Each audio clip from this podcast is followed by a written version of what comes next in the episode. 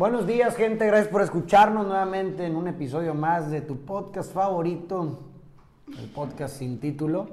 Y como ya sabrán, si me han escuchado durante ya tiempo, de repente traemos a uno que otro invitado a este podcast para enriquecernos todos de lo que el invitado o la invitada tiene que compartir. El día de hoy me, me, acompaña una persona muy especial, Jessica, una persona que he conocido a lo largo de muchos años ya y creo que tiene mucho que aportarles a todos ustedes.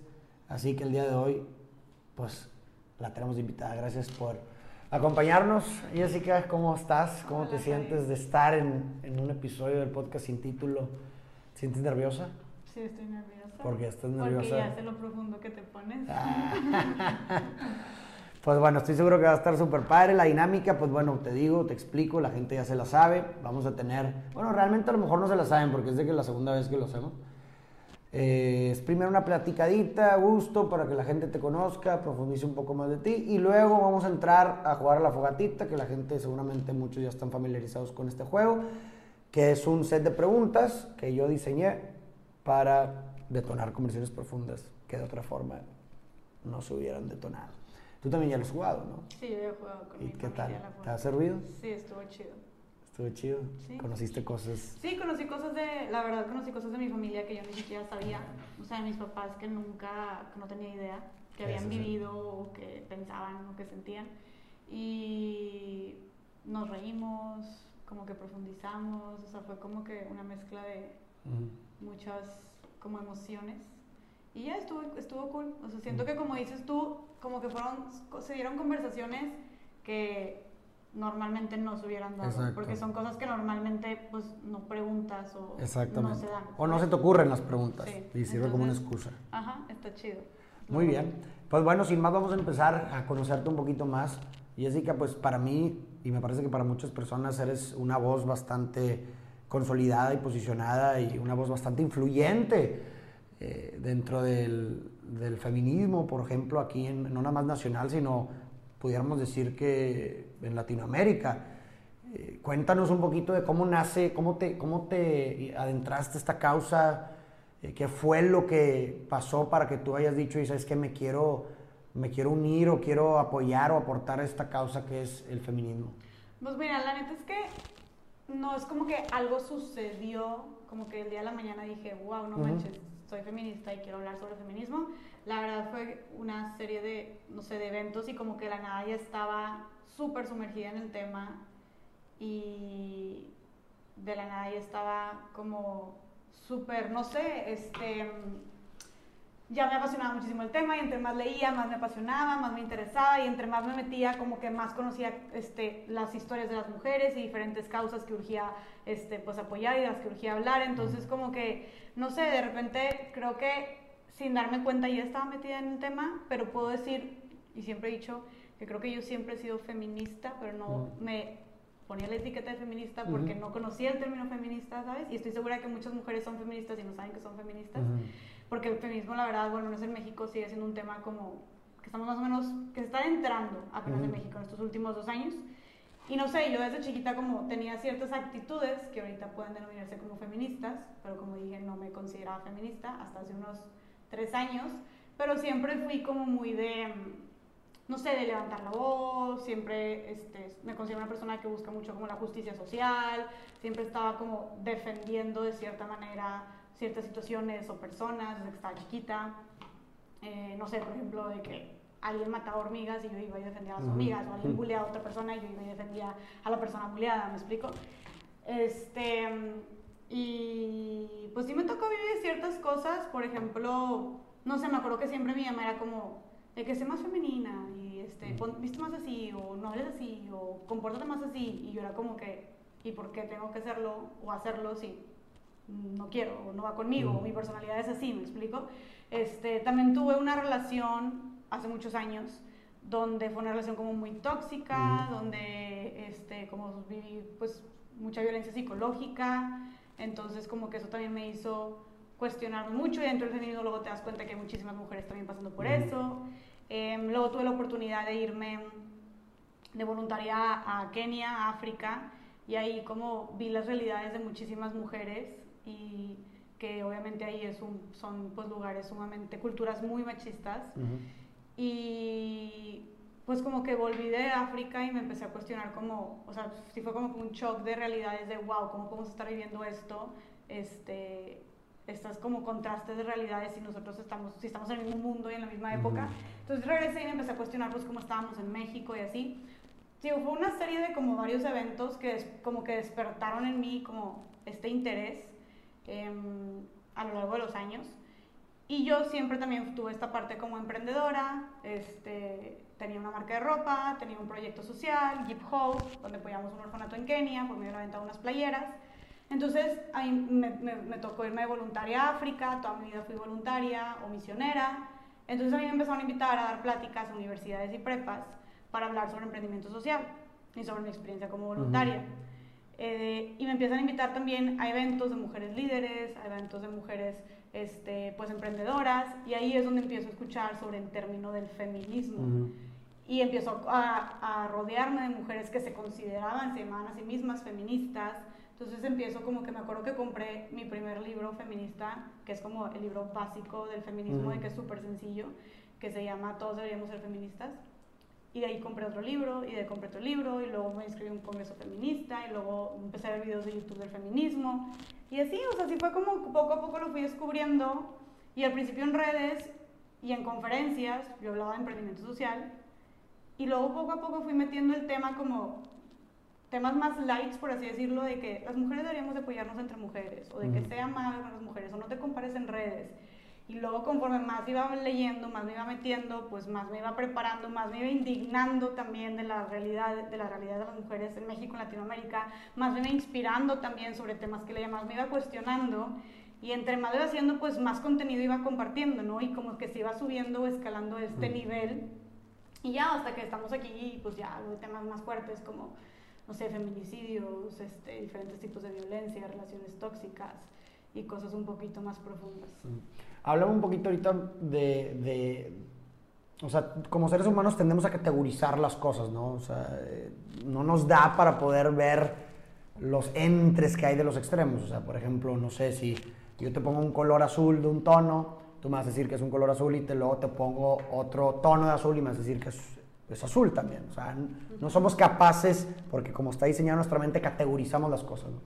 Entonces, suele pasar mucho eh, que la gente estereotipa o categoriza, pues porque una persona o porque, o, cierta, o vio que alguien que se hacía llamar de cierta forma hizo cierta cosa con la que no está de acuerdo, y entonces categoriza y tabuiza y sataniza a todas las personas que se hacen llamar del mismo modo. Entonces, yo quisiera que toquemos ese, ese, tema de por qué, por qué, primero que nada, por qué crees tú que la gente, ha, ha habido muchísima gente que ha categorizado de forma como negativa la palabra del feminismo. O sea, me parece que hemos llegado a un punto donde la palabra en sí es un tabú, ¿no? O sea, en donde genera como, ay, es feminista, ¿no? Como que hay incluso una resistencia o un miedo. O sea, primero hablan, o sea, desde tu punto de vista, ¿desde dónde crees que se fundamenta este, o sea, por qué crees que la gente ha reaccionado de esa forma al término?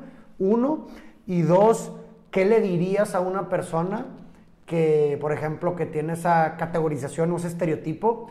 ¿Qué le dirías tú como para tratar de revertir esa, esa concepción que tiene del movimiento? Pues bueno, yo creo, o sea, y, y, digo, y qué bueno que lo mencionas y que abramos esos espacios, porque realmente yo estoy segura, 100%, de que si la gente realmente conociera el verdadero significado del feminismo, todo lo que ha hecho por nosotros las mujeres a lo largo de la historia y todo lo que aún falta por hacer, todos y todas, hombres y mujeres, lo apoyarían. Entonces, hay mucho, o sea, hace falta mucho trabajo por hacer en cuanto a informar sobre lo que busca el feminismo, el verdadero significado del feminismo.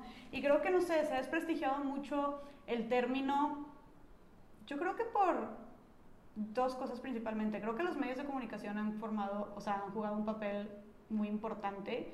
Estos medios como amarillistas que ponen este, nada más como una parte de la historia y nada más una imagen y ponen a las mujeres feministas como, no sé, mujeres locas, histéricas, que buscan venganza, que odian a los hombres, ¿no? Y pues que mueven muchas masas.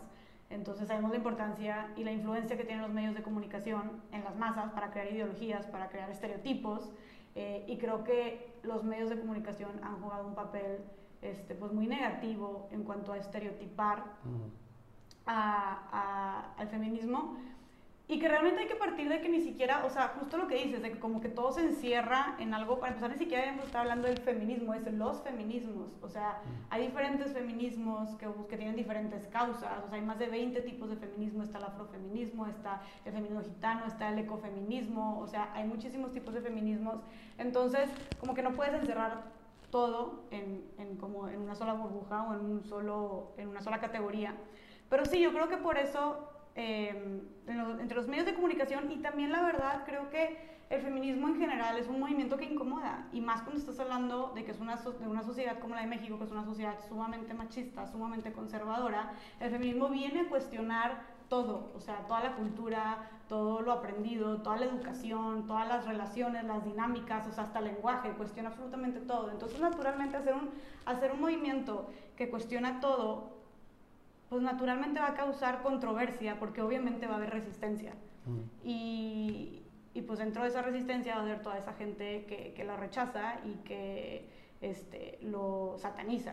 Entonces, no sé, yo creo que es una, es una mezcla de ambas cosas, por, las cuales las personas eh, rechazan tanto al feminismo, como que es una resistencia al cambio y también es... Eh, un mal trabajo por parte de los medios de comunicación, las redes sociales, este, la publicidad, eh, que, que pone a este feminismo como este feminismo, pues, mm, negativo o, o, ¿cuál sería la palabra? Como...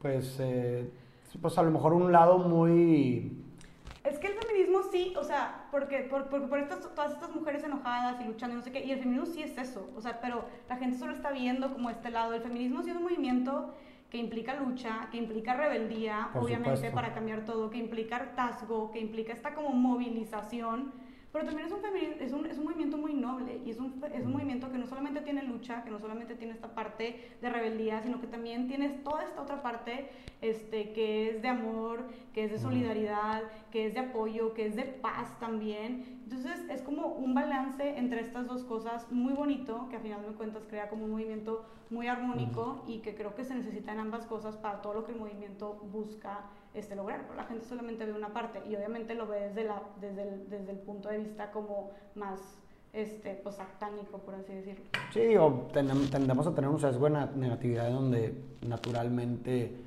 pues tendemos a poner atención mucho más a las cuestiones que, que, representan una amenaza o que son negativas para nosotros. La tendemos a resaltarlas más que a las positivas porque pues en una edad primitiva, ¿verdad? en la cual evolucionamos, pues las personas que estaban más atentas a los riesgos, pues eran las personas que más sobrevivían, ¿no? En una época en donde te tenías que preocupar por ver que si no hubiera un animal que te mate saliendo de, tu choza, ¿verdad? Entonces, pues tendemos a tener este sesgo de negatividad definitivamente y ponemos, como tú dices, los medios de comunicación saben esto muchas veces y te ponen una noticia muy, muy amarillista porque saben que eso genera atención y va a generar conversación mucho mayor a que si te ponen algo a lo mejor pues muy bonito, ¿verdad? sí, pero lo curioso es el rechazo que causa esa... Pero bueno, eso, eso me, me, parece interesante. O sea, cuando una persona eh, forma parte de un movimiento, de una doctrina, o sea, ¿tú crees que no puede haber como, o sea, que necesariamente, no sé, o sea, que puede haber gente que a lo mejor crea que está haciendo algo en pro de la causa, pero a lo mejor se está yendo a un punto más allá. A lo mejor está haciendo una mala interpretación o una mala lectura y que puede, no sé, digo, me parece que en todo tipo de, movimientos hay eso. Si te pones a ver, por ejemplo, en la iglesia, ¿no? En la iglesia, pues se da mucho en donde pues tienes esta doctrina, una esencia de lo que es la religión, pero pues ahí te va todas las interpretaciones de cada quien y que hay un grupo de no sé qué y no sé y muchas veces esto puede promover, no estoy diciendo que sea el caso, quiero ver cuál es tu opinión, pero muchas veces quizás esto puede promover como que una interpretación de la esencia, una persona haga que haga ciertas cosas que a lo mejor pues para la persona es parte de, pero para otras personas no lo es. Entonces genera como este tipo de que, a ver, esto no me cuadra, no sé. no, no, no, claro, y eso siento que eso pasa muchísimo en el feminismo, porque, o sea, hay como demasiadas como dije, hay muchos tipos de feminismos y hay como demasiadas causas dentro del feminismo y el feminismo al abarcar tantas cosas, como dijimos, desde las relaciones, las dinámicas, el lenguaje, la educación, este, la publicidad, o sea, todo, todo, todo, o sea, el feminismo cuestiona y quiere e, e, e intenta como cambiar, transformar o revolucionar todo. Sí, es, es como, está muy cañón pues no caer en incongruencias o no caer en dobles discursos. Este, y yo como feminista lo he vivido muchísimo y, y me he frustrado mucho y, y, me he confundido mucho y es como que estoy siendo mala feminista, estoy dando un mal ejemplo, este, estoy eh, siendo incongruente, no sé, ¿me explico? Y sí pasa muchísimo eso entre las mismas feministas y ahorita, y la verdad es que o sea, son temas delicados, pero creo que se tienen que hablar. O sea, creo que eh, llegamos a caer mucho en no sé, en los, en los extremos, ¿no? Y creo que también, o sea, y yo, pues siendo una, o sea, teniendo en redes esta comunidad de mujeres que me sigue, que, les, que la mayoría son mujeres, que les interesa este tema, muchos me dicen que como les interesa, veo como escriben y como que les interesa mucho el tema del feminismo, pero al mismo tiempo tienen miedo a entrar al tema del feminismo porque ven que hay tantas personas dentro del feminismo siendo, siendo como súper extremistas o súper este, alienadoras o súper este, pues severas eh, o hostiles con las personas que no cumplan con absolutamente todo lo que tenga que decir el feminismo. Y la verdad es que el feminismo o sea, yo siempre digo, no hay ninguna feminista que tenga como la verdad absoluta. ningún este, ser humano. ni siquiera, ningún ser humano. Pero todavía, por ejemplo, en la religión, ahorita que mencionabas, es como que está la Biblia puedes decir, es que la Biblia dice esto, ¿me explico? O el Papa dice esto. En el feminismo no hay como ninguna líder o ninguna cabeza del feminismo, no hay ninguna Biblia feminista. La, teoría feminista como se sigue este, transformando y complementando. Y me, quisiera detenerme ahí, o sea, eso me parece sumamente interesante lo que mencionas. ¿Crees que esa, eh, eh, o sea, esa, sí, el hecho de que esté tan como segregado, o sea, que como que no hay una estrella de Belén, eh, promueva el hecho de que a veces como que haya mucha fragmentación dentro, o sea, como que cada quien interpreta su manera y chingue su madre y si para mí esto es, pues lo hago y haya como que mucho malentendido ahí. Sí creo, o sea, también no es como que cada quien hace lo que quiere y cada quien interpreta como quiere, o sea, sí hay ciertas cosas que definitivamente está muy claro que están dentro de la agenda feminista, en la primera ola, en la segunda ola, en la tercera y cuarta ola que estamos ahorita, o sea, sí hay los objetivos principales, pero como que siento que a veces nos ganchamos mucho y seguramente mucha gente me va a linchar por esto, pero como que nos ganchamos mucho con ciertos detallitos, que si dijo esto no, que si es este término no, este, que si, no sé, em, por ejemplo, el tema, eh, un tema muy controversial dentro del feminismo es si los hombres pueden hacerse llamar feministas, ah, o se hacen llamar si son aliados o si son feministas, y es tipo un debate enorme por sí, eso. Lo he visto.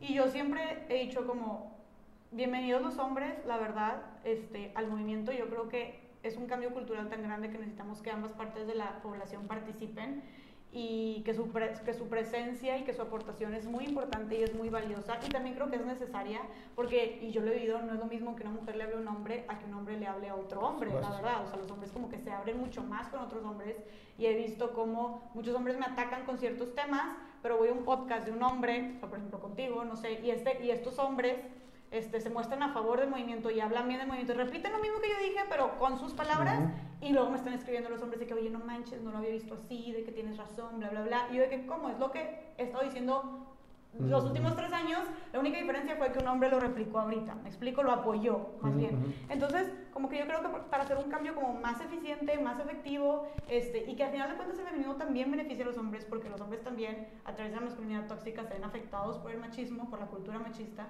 este, eh, creo que es importante que los hombres participen. Pero bueno, está tipo, el hombre puede ser feminista o no, este, eh, una mujer que está en contra del aborto se puede considerar feminista, que eso es un tema muy extenso que no me voy a meter, pero lo que voy es que son, no sé, si hay muchas como lagunas y si hay muchas, mucha controversia respecto a muchas cosas que yo creo que a veces este, nos ganchamos muchísimo en esas, en esas cosas que pueden ser como pues, cosas que ya son más como detalles.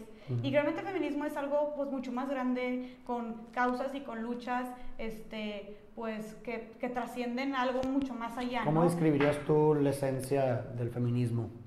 O sea, ¿a qué te refieres con la esencia? Para ti, ¿qué es el feminismo? O sea, la esencia, ¿qué es en esencia? Así, ¿qué es lo que busca en esencia el feminismo? Libertad, justicia y respeto. Y tolerancia.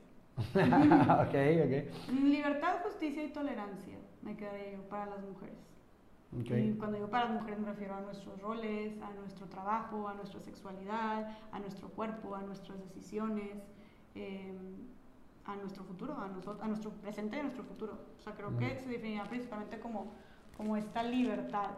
Em, y sí, o sea, pero creo que eso es algo súper importante de hablar, como dentro del mismo feminismo, la verdad, yo por las personas que me he sentido más atacadas, muchas personas me dicen, es que si te atacan muchos hombres, no sé qué, sí, la verdad, sí me atacan muchísimos hombres, este, machistas, que no les gusta lo que estoy diciendo, pero me atacan también muchísimas mujeres que se identifican como feministas, ¿me explico? Y me atacan porque dije esta palabra mal, porque uh, no hablé de esta causa, porque no he dicho mi postura con tal causa, y es como, no manches, tenemos una lucha tan grande por hacer, neta hay tantas causas este, por las cuales trabajar y nos enfocamos en demeritar a otras feministas, las luchas de otras feministas. las que están haciendo algo. Las que estamos haciendo algo al respecto. Este, nos enfocamos en como señalar quién es más o menos feminista, nos enfocamos en, como se le dice en este feministómetro, este, de quién lo está haciendo mejor o no, y es como, no manches, así cuándo vamos a avanzar, ¿me explico? Eh, si dedicáramos, creo que si las feministas o las mujeres que nos identificamos como feministas, enfocáramos más nuestra atención en cómo incluir a más personas en esta lucha, en lugar de cómo, o sea, quién es menos, quién es más, si esto está bien, si esto está mal, si este término, si esto no. Creo que si enfocamos nuestra energía en cómo incluir a más personas, la verdad es que esta lucha tendría mucha más fuerza y veríamos, veríamos resultados pues mucho más pronto. Este, eh, me quisiera detener ahí, se me hace sumamente interesante eso que mencionas, o sea, que como que alguien por fuera pensaría lo contrario, ¿no? O sea, pensaría que la gente que te tira hate o algo así, pues son los hombres, por fuera, ¿no? Pero el hecho de que digas de que, oye, pues las mujeres me tiran igual o más, no lo sé, es algo sorprendente porque dices, uy, ¿cómo es posible que las mujeres, por la causa que tú estás luchando y que tienes N cantidad de testimonios de gente que, que le ha servido bastante tu contenido, que cómo es posible que las mujeres te, terminen atacando? Y, y, no sé, o sea, quisiera preguntarte tu opinión acerca de, o sea, obviamente no, para nada generalizo, pero, em, o sea, podemos decir que en promedio o existe una cierta tendencia como que, que, se ve o se escucha mucho que las mujeres en, en diferentes circunstancias suelen hablar mucho de otras mujeres, ¿no? No nada más en cuestión de hablar contenido, sino en la cotidianidad, ¿no? Como en cómo se ven, etcétera. O sea, como que suele haber una, una, rara cierta, obviamente sin generalizar, sino en promedio, una rara competitividad extraña entre mujeres mismas, ¿no? O sea, tú, o sea, ¿a qué crees que se debe este tipo de agresividad, ¿no? Por, eh, así como que entre mujeres, en donde se, se bajan unas a otras, eh, te atacan la reputación, ¿verdad? ¿A qué crees que, que se debe? Pues es que no sé, digo, es, es algo que, que, el feminismo como precisamente busca como contrarrestar mucho e invita a la sororidad, que es, este, es la base del feminismo y es como este apoyo y hermandad entre mujeres. Es algo que promueve mucho y creo que se ha hecho un increíble trabajo en precisamente promover que las mujeres empecemos a vernos ya más como, como compañeras, como aliadas, este, más que como competencia. Pero la realidad es que sigue habiendo mucho lo que tú estás diciendo, obviamente.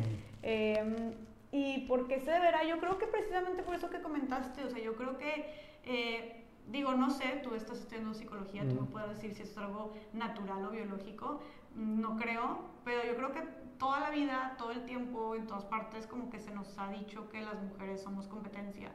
Este, Influye. Se, nos ha enseñado a vernos como competencia.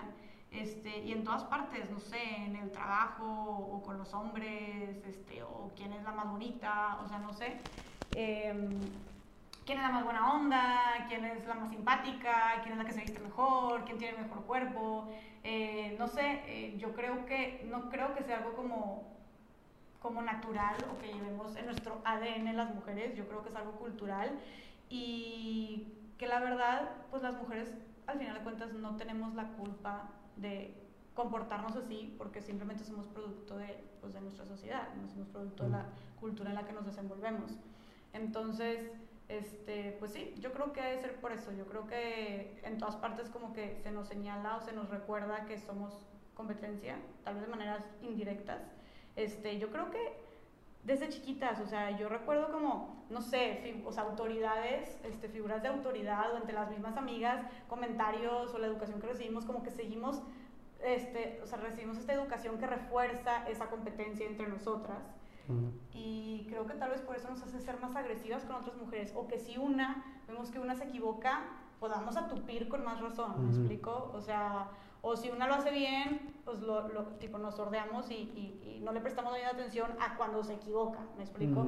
Entonces, este, no sé, yo creo que también es un tema muy complejo, pero creo que va por ahí. ¿Qué le dirías, por ejemplo, a las mujeres en, en cuanto a este tema? ¿A qué mujeres? ¿A las que atacan o a todas en general? En general, o sea, digo, pues finalmente todos potencialmente podemos atacar a alguien, ¿no? Entonces... En cuanto a este tema, o sea, el tema del hate en general o el tema del hate dentro Sí, o sea, o sea ¿qué, ¿qué, mensaje darías como para tratar de darle vuelta a esta parte de la agresividad femenina?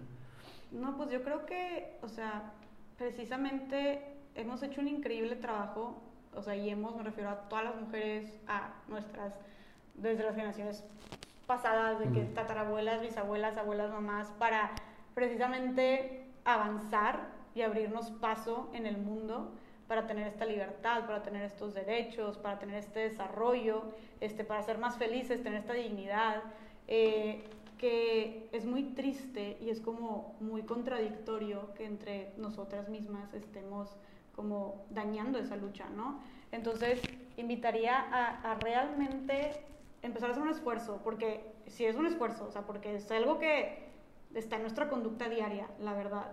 Este, nuestra manera de como relacionarnos, el hecho de como tirarle a otras mujeres. De repente, o sea, yo promuevo esto mucho y de repente estás platicando con una amiga y como que, ah, se te sale, ¿sabes? Es como, entonces es como, por eh, la causa, por nuestras antepasadas, por nuestro futuro, por nuestra lucha, que a final de cuentas es los derechos de las mujeres, que creo que eso a todas nos, nos interesa y nos, nos importa. Eh, la verdad es que la historia ha demostrado que cuando las mujeres trabajamos unidas, eh, pues cosas increíbles suceden. Entonces, empezar a hacer un esfuerzo para de verdad, pues dejar de destruir a otras mujeres, dejar de hablar o esparcir chismes este, que afectan la vida de otras mujeres, empezar a aplaudir nuestros méritos, empezar a apoyar nuestros negocios, empezar a decirnos más cumplidos entre nosotras, este, echarnos más la mano, ¿no? Y, y, son cosas del día a día, en las conversaciones diarias y cotidianas, pero realmente creo que cuando, insisto, cuando las mujeres trabajamos juntas en equipo, cosas increíbles suceden, entonces empezamos a intentarlo al menos. Súper. Pues bueno, yo creo que aquí podemos terminar la primera parte. Estuvo, disfruté bastante la conversación. Digo, pudido haber dado para más, pero... Oye, y otra cosa, quiero agregar para las... O sea, ya que estábamos hablando de eso, porque yo creí, al principio creí que te referías a como a las, a las feministas.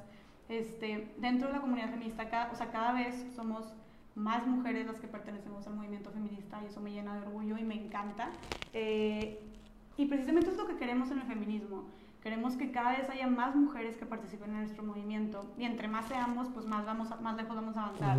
Entonces, yo de corazón a las feministas que ya están dentro del movimiento o que incluso ya son figuras dentro del feminismo, les diría que tuviéramos más paciencia con los procesos de las demás mujeres feministas, ¿no? Que tuviéramos como más solidaridad, más sororidad, este, como, como decimos bien en el feminismo, y que dejemos que cada quien a su ritmo, a su tiempo, se vaya deconstruyendo y vaya avanzando en este proceso, que dejemos de juzgar este, si una hizo esto, no hizo esto, si apoyó esto, no hizo esto, si dijo esta palabra en lugar de esta palabra, y entendamos que estamos en un proceso y entendamos que lo peor que podemos hacer dentro del movimiento feminista es destruir a otras feministas. Si no estás de acuerdo con algo, pues déjalo así, pero realmente dedicar ese tiempo y esa energía a como demeritar o alienar a las mismas feministas es algo contraproducente para el movimiento, ¿no? Porque tal vez no estés de acuerdo con algo de alguna feminista, pero seguramente sí, sí coincides con muchas otras cosas de su lucha que también son igual de necesarias en las causas que estamos buscando, ¿no? por las que estamos luchando.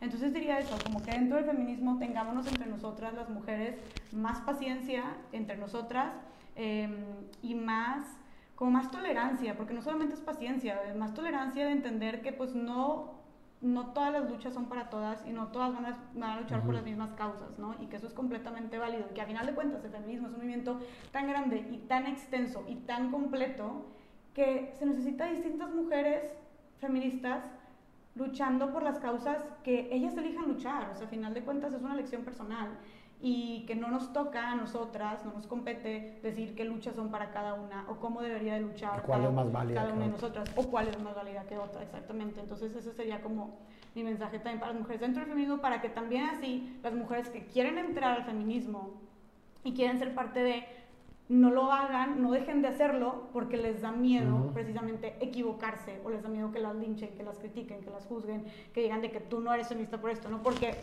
me llegan un chorro de mensajes así, mujeres que quieren entrar, que les interesa un chorro, es que me encanta esto, pero no, que miedo porque, este, pues veo que es como, como lo ven como si fuera un movimiento como algo muy tajante o algo muy hostil, de que la Sí. regaste y vales queso y te linchan, ¿me explico? Entonces, no, como que realmente promovamos también esta otra parte del movimiento y que haga más ruido eso y promovámoslo con el ejemplo, esta parte pacífica, amorosa, solidaria y de apoyo que tanto tiene y promueve el movimiento feminista también. Y bueno, me parece que para cerrar esta parte, ahorita se me ocurrió que complementa bastante lo que dices. Quisiera que, que nos dijeras, Jessica, o sea, como una persona, independientemente de que si es hombre o mujer, cómo puede en su cotidianidad, o sea, a lo mejor no teniendo un rol activo en el movimiento, pero en su cotidianidad, cómo puede apoyar eh, la causa. Cómo puede ser alguien que está en pro de los derechos, la libertad, la tolerancia, el respeto de, dere- de la mujer.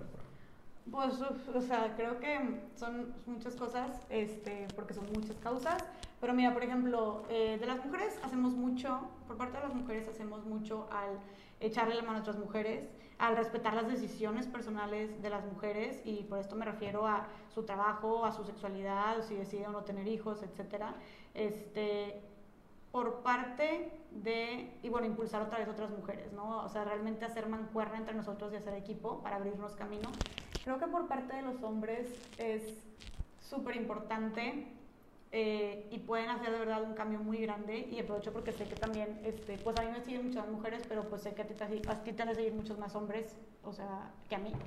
Entonces creo que los hombres pueden apoyar mucho el movimiento al escuchar lo que las mujeres tienen que decir, o sea, no, no necesitas entenderlo porque no lo vas a entender porque pues no has, no has, no has estado en ese lugar, ¿me explico?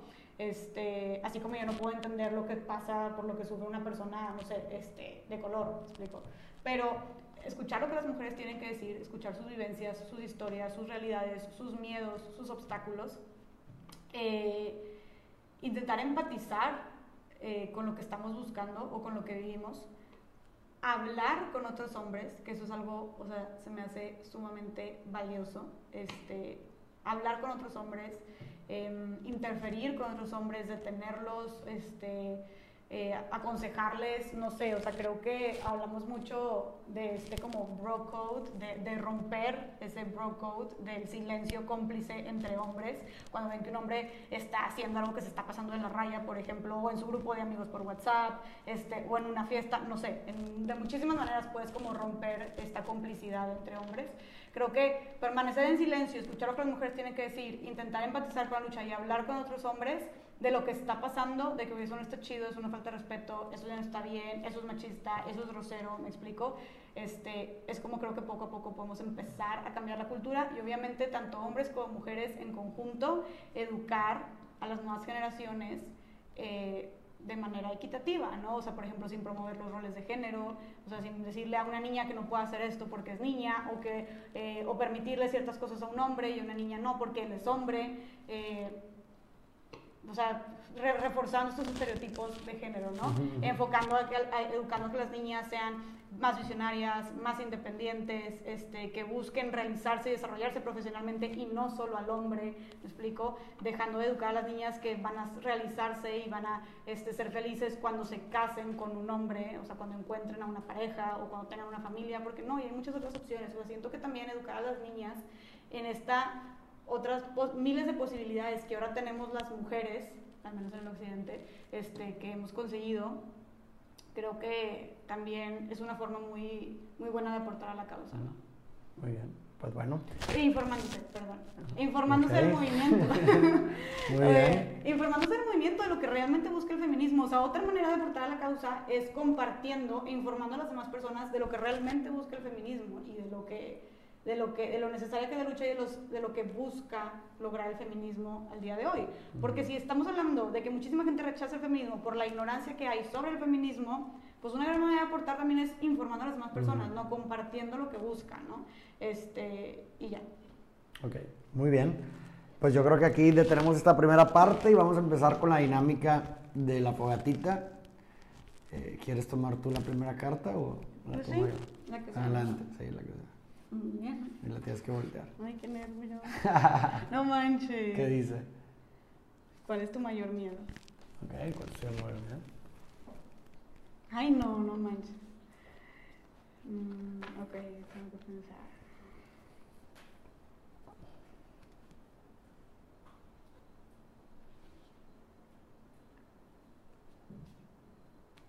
Ok, o sea, tengo dos Ok, mayores miedos. Tengo mucho miedo, tengo, tengo mucho, y puede ser un miedo que mucha gente tenga, pero bueno, tengo pavor y como que nada más de pensarlo, te juro que ya ni lo quiero pensar. Tengo pavor de cuando, o sea, de que se mueran mis papás. Tengo mucho miedo de que se mueran mis papás. Este, no me quiero imaginar ese día, o sea, no me imagino. ¿Por qué que- crees? Porque creo que O sea, ¿cre- ¿crees que ese miedo esté fundamentado exclusivamente a la parte del vínculo amoroso, de que sean personas que los quieren mucho, o hay otra cosa No. aunada a, a Yo eso? siento que también porque me siento como, no solamente de que te quiero mucho y te amo, Ajá. sino por lo respaldada Te que me sentirías indefensa. por ellos. Ajá, me sentiría como indefensa, sentiría como que hay una parte de mí que ya no está, me sentiría como medio perdida también. Digo, aunque soy una persona independiente, muy independiente, este, no sé, mis papás como siempre están ahí para, para apoyarme, para guiarme, para darme algún consejo y, y en mi desarrollo y en mi formación pues son un pilar, ¿no? Ujú. Entonces como que me sentiría, no solamente es por la parte de que te amo y eres mi papá y mi mamá y obviamente Sí. tengo, no quiero que te mueras, Obvio. sino por, por esa parte de ese vacío que quedaría y esa mm, como vulnerabilidad que sentiría y esa como, no sé, como... Como confusión. perder una armadura. Es como que si con ellos se va tu armadura que te protegía de este mundo Sí, caótico. Sí, sí, sí. Ajá, como una Ah, base, como si, como si estuviera de que medio navegando a la, a la deriva. Que digo también, pues, ay, yo supongo que tengo cosas que trabajar, ¿verdad? Porque, Sí. porque, ay, tú sí. Porque, pues, sí, no, o sea, obviamente va a pasar en algún momento y, y, pues no puedes depender de nadie, ¿no? Digo, y, estoy en eso, y te digo, soy una persona sumamente independiente y tal vez cuando pase, pues te, te las arreglas, ¿no? Obviamente. Pero sí, como que ahorita siento que eso es algo que me da mucho miedo. Ahorita en este momento, ¿por qué me da miedo? Por eso, o sea, así me siento ahorita.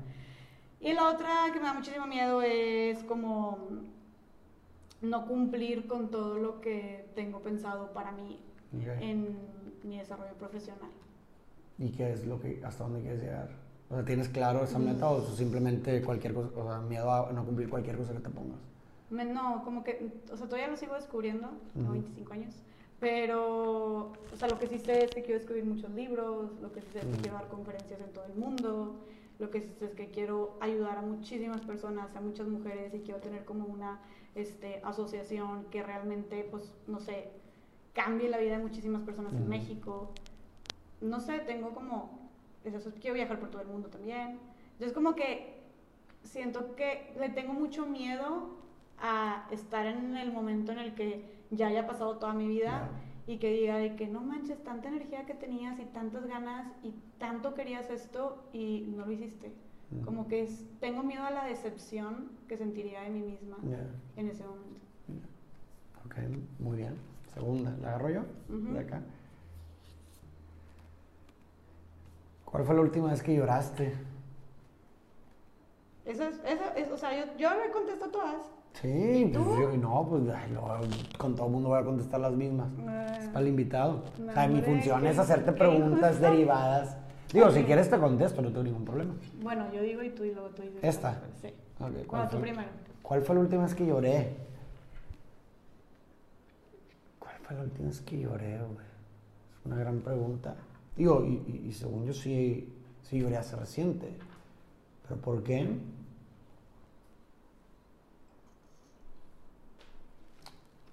Híjole, no, a ver, también voy a pensar porque no me acuerdo. Ajá.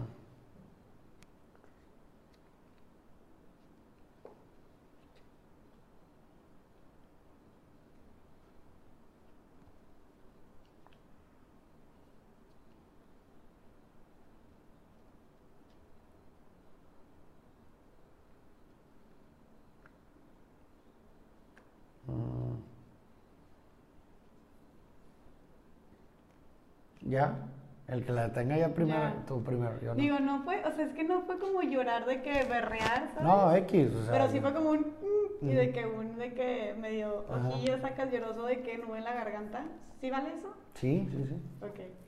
Creo que sí se derramó una lágrima. Bueno, creo que ya, ya me acordé de todo. Este, mm, hace, estamos a martes, ¿Hace qué, perdón? hace cuatro días, Ok, reciente.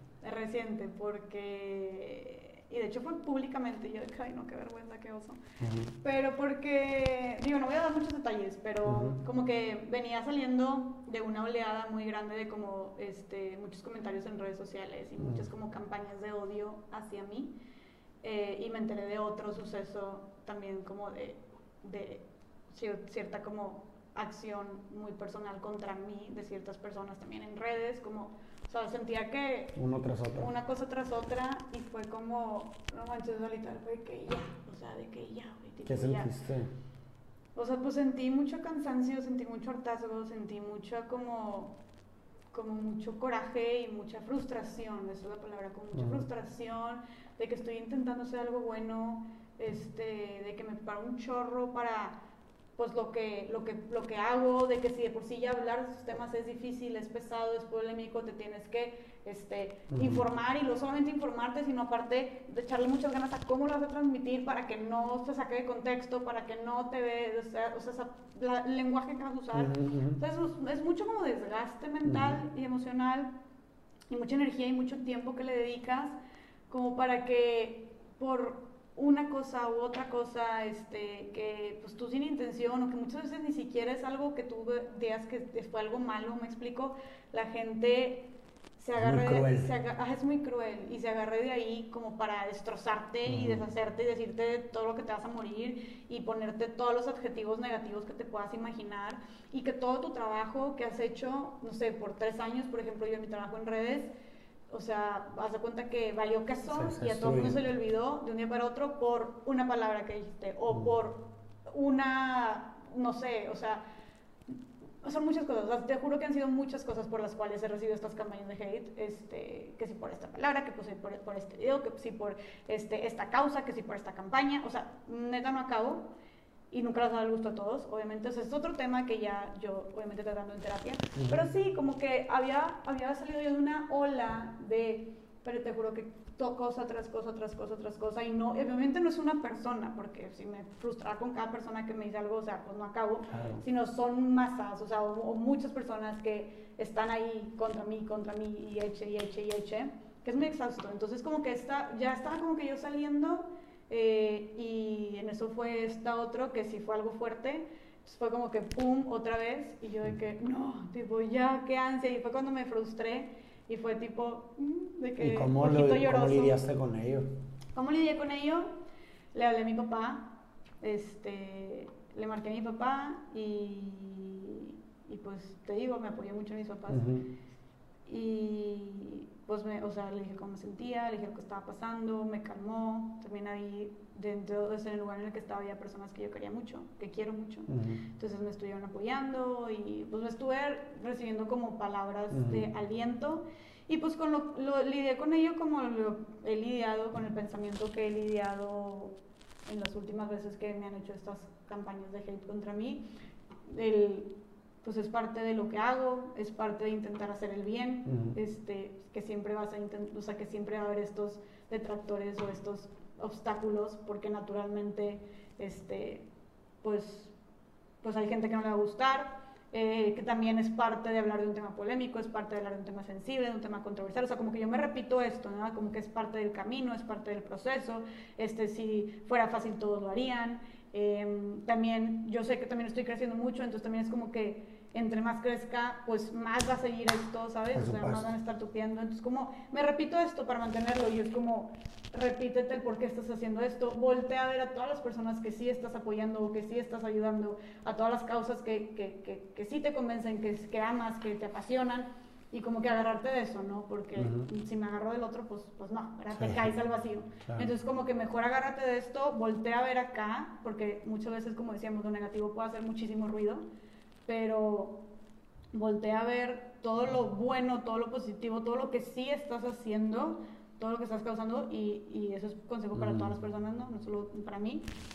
Y, y, creo que cuando también tienes bien afianzada tu, tu causa, el, el, para qué lo estás haciendo, tu base es mucho más, es más fácil. no, no, no, va a ser fácil porque no ha sido fácil, pero creo que es fácil, más, mucho más fácil como mantenerte a flote, ¿no? Y pues ya, o sea, como que me, me, recordaba eso, me repetía eso. Y así es como funciona. Hijo, pues muchas veces tendemos como que idealizar a las figuras que vemos en redes, ¿no? Como las idealizamos, creemos que no son humanas. Pero digo, estamos súper interesante que nos compartas esto y te vulnerabilices porque pues la neta sí le da otra faceta, o sea, como que, güey, no dejas de ser un humano, ¿sabes? Se sientes, obviamente nos hace, no, digo, te siento y me identifico porque pues yo también estoy en la esfera pública y por supuesto que te, da coraje y, y, sientes, ¿verdad? O sea, sientes lo que te dicen, no es como que eres una piedra fría de que ah, mm, no me importa nada lo que digan los demás, ¿sabes? O sea, y, claro, la gente suele ser muy cruel en redes y no sé, o sea, pues sí, es a lo mejor un precio que hay que pagar por estar acá, pero pues bueno, como tú dices, cuando tienes claro el para qué y te sostienes de él, pues me parece que como dijo Nietzsche, puedes superar el, el obstáculo. ¿Y tú por qué lloraste? Yo me acordé, la última vez que lloré fue hace poco, ante la muerte, la muerte de un amigo de la familia. Murió el papá de un amigo de la familia, un amigo de mi hermano. Y no sé, como que la muerte siempre la siento, o sea, la siento muy propia. ¿Sabes? Como me pongo muy existencialista cuando, no sé, alguien, o sea, tampoco es como que tenía una relación muy cercana con, con, el, con el Señor. Sí lo conocí, te digo, es papá de un conocido mío. Eh, pero no sé, lo sentí como que empaticé mucho con él, me puse mucho en el lugar de, del amigo de mi hermano y como que, no sé, suelo ser muy empático, ¿no? Me trato de meter mucho naturalmente, o sea, no es como que la forzo, simplemente lo siento. Y como que me dio mucho cosas, o sea, como que me, me puse en la situación de, de imaginarme lo duro que es morir en estas épocas, ¿sabes? De que pues todo es muy repentino, te contagias del COVID y ni te despides de tus hijos ni de tu esposa, porque se cuenta que pues los dos eh, se contagiaron los, los dos, ¿no? Tanto el señor como la señora. Y pues la señora apenas estaba saliendo del COVID y pues le iban a apenas decir que su esposo con el que estuvo más de 40 años de su vida. Ay, no, qué, qué horror. Entonces, como que eso me hizo... es nada, hasta me estoy poniendo ahorita... me estoy poniendo sentimental o sea, hace sumamente fuerte, ¿sabes? Como que, no sé, o sea, como que te cuestionan muchas cosas. Pero sí, esa fue la, y ya se volvió la última, ahora ahorita es la última vez que estoy casi llorando, ¿va? Pero pues sí, esa fue la última vez que lloré, hace como una semana fue. Pero bueno. Este, pues bueno, nos quedan, ¿qué? Dos preguntas para el Bueno, pues vamos, vamos, a ver cómo... Ah, te toca a ti. Mm, este nopal se ve bueno. ¿Crees que las personas son más o menos felices que hace 100 años? es una buena pregunta, güey. ¿Qué crees? Ay, Dios. Más o menos felices que hace 100 años. Ay, es que, no sé, es una pregunta como... Digo, a ver, no hay respuesta correcta e incorrecta. es imposible que alguien sepa con exactitud. O sea, es simplemente un razonamiento. O sea. Yo creo, la neta, que son menos felices. Somos menos felices. Somos menos felices que hace 100 años. Ajá. ¿Por qué? Digo, para empezar, habría que, habría que definir qué es la felicidad. Pues un estado de bienestar. Eh, o sea, la felicidad para las personas de Bienestar emocional. ¿Tú crees que la felicidad para las personas de hace 100 años sería la misma definición que las, para las personas de ahorita? Yo creo que la felicidad es ese estado que a lo mejor no puedes articular en palabras, pero sabes cuando estás feliz, ¿sabes? Como es como cuando tratas de, de, por ejemplo, te digo, oye, descríbeme qué es el tiempo pues vas a decir, puta, güey, pues no sé cómo describirlo, pero sabes lo que es, ¿sabes cómo? O sea, tú sabes qué es el tiempo, ¿sabes? ¿Sí me explico? Pero no puedes, no hay forma, o sea, no puedes articularlo. Me parece que la felicidad es igual. O sea, como que sabes cuando estás feliz, o sea, porque cuando alguien te pregunta, oye, ¿estás feliz? Pues sabes si responder sí o no. Pero es inarticulable describir el qué es, ¿sí me explico? O sea, por eso existen pues tantas descripciones y tantos filósofos que han hablado de qué es la felicidad, ¿no? Entonces, eh, ese, o sea, proyectate en ese estado de bienestar emocional o de plenitud o como tú te has sentido cuando estás feliz y, y, piensa en que si, si, si, hace 100 años crees que la gente podía llegar a ese estado más común. Yo creo que ahorita, o sea, hablando de, ese, de, la felicidad como, como la que describes, creo que ahorita la gente es menos feliz. O sea, que la gente era más feliz hace 100 años. Yeah. Porque creo que, pues no sé, o sea, la verdad es que ahorita, desde la globalización y las redes sociales, como que siento que ahorita gran parte de nuestra felicidad, como que la medimos con base este, en la felicidad de las demás personas, o nuestro éxito con base al éxito de las demás personas. Este, que, y pues digo, los índices también de depresión y de ansiedad, al menos en adolescentes, también han aumentado muchísimo. Este, que nos la vimos como frustrados, que también ahorita creo que pues ya no te alcanza igual el dinero este, para vivir, o sea, para cubrir pues, tus necesidades básicas. Eh, no sé, creo que también ahorita como que precisamente con toda esta revolución y movimientos, como que la gente se cuestiona mucho las cosas, estamos muy inconformes con muchas cosas, estamos como en constante lucha este, en diferentes, este, en diferentes temas, en diferentes causas. Entonces, no sé, como que también siento que ahorita hay un despertar de conciencia, por así decirlo. Entonces, como que, pues no sé, tal vez en la ignorancia, por así decirlo, tal vez se vive más a gusto, más feliz. Entonces, como que de muchas maneras creo que, pues, las personas de antes vivían más felices porque no tenían todas estas preocupaciones o existenciales tal vez. Sí, yo, yo coincido contigo, o sea, yo lo veo como que hemos tenido cierto éxito como especie en tanto que hemos logrado como tal vez superar ciertas necesidades básicas a lo largo del tiempo, ¿no? A diferencia de muchos años atrás. Y eso nos ha llevado a tener necesidades existenciales, O sea, ya, a lo mejor ya no te preocupas, la gran mayoría de la gente, o, ¿verdad? Obviamente hay excepciones, pero a lo mejor mucha gente ya no se preocupa por qué comer o por...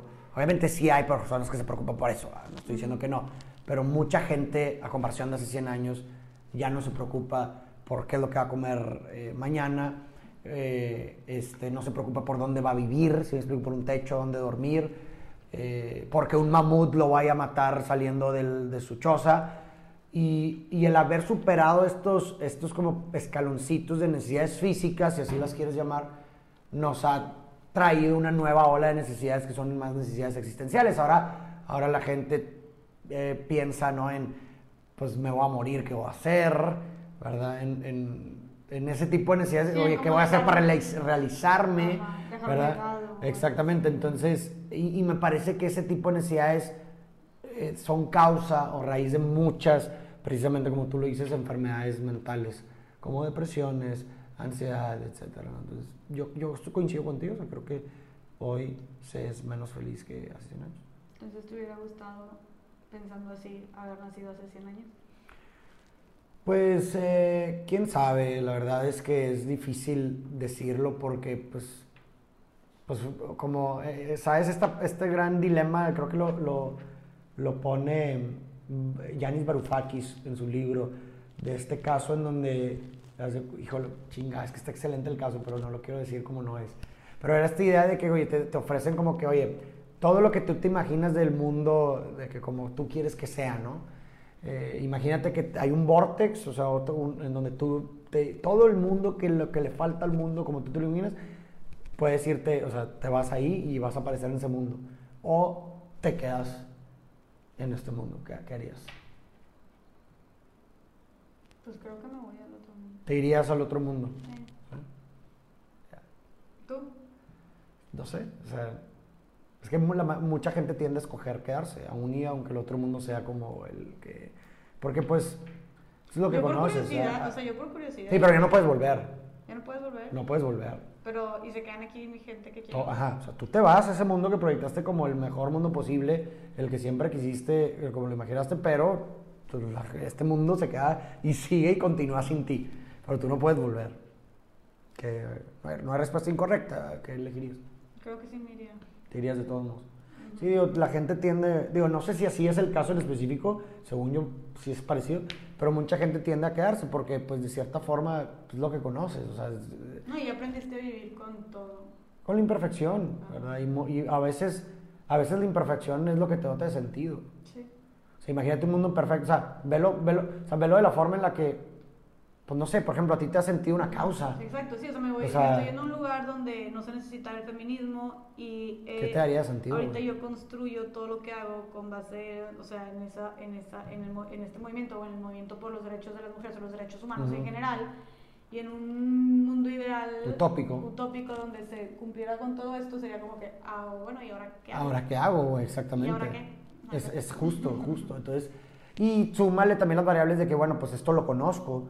También un mundo nuevo es de que, güey, existe el riesgo de, ok, pues, ¿realmente sabes lo que quieres? ¿Sabes? O sea, ¿realmente, realmente sabes lo que quieres? O a lo mejor te existe el riesgo de que te pase de que, ah, pues me di cuenta, como tú dices ahorita, que no era lo que quería y ya no puedo volver, ¿no? Entonces, digo, hay muchas variables, pero Sí. bueno, eh, X, el punto es, de hecho, eso, eso sería una buena pregunta para agregarla por aquí. Eh, y pues última, última pregunta ya para terminar. No, pues esta pregunta, pues dice, si fueras influencer de algo, ¿qué serías? Pues ya, ya.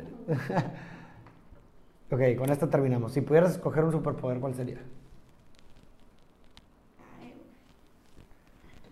Un superpoder. Algo sobrenatural. saber todo. O sea, tener todo el cono- Conocimiento. Tener todo el conocimiento. De O sea, la verdad absoluta. Sí, hay ver- todo, todo es verdad, o sea, hay verdades absolutas.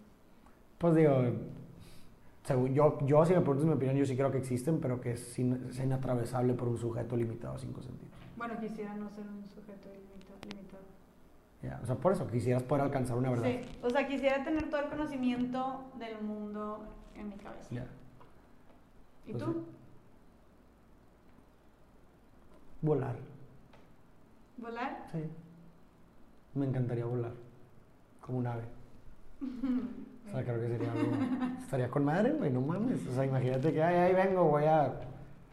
Voy a darle una vuelta al mundo, güey, ¿sabes? De que. No sé, eso estaría chido. Está chido. Sí. Pero bueno. Pues bueno, Jessica, muchísimas gracias de verdad por tu tiempo, por de todo corazón. Disfruté mucho la conversión. Estuvo padre las dos partes, o sea, disfruté tanto la primera parte como la segunda. Espero que la gente también haya disfrutado ambas partes. Déjenos sus comentarios. Si no siguen a Jessica, la pueden seguir en, Arroba Jessica FDZG. En todas las redes. Ujú. Todas las redes, ahí la pueden seguir. Si quieren informarse más de este tema del feminismo, eh, desde una persona que se informa, eh, que tiene muchísimo que aportar, les recomiendo bastante su cuenta. Es una gran mujer, no se arrepentirán. Y pues bueno, gracias nuevamente por tu tiempo. Espero que lo hayas disfrutado tanto como yo y como muchas personas que nos vieron. Gracias a ti, Farid, por la invitación y felicidades por todo lo que. Gracias. Nos vemos a la próxima.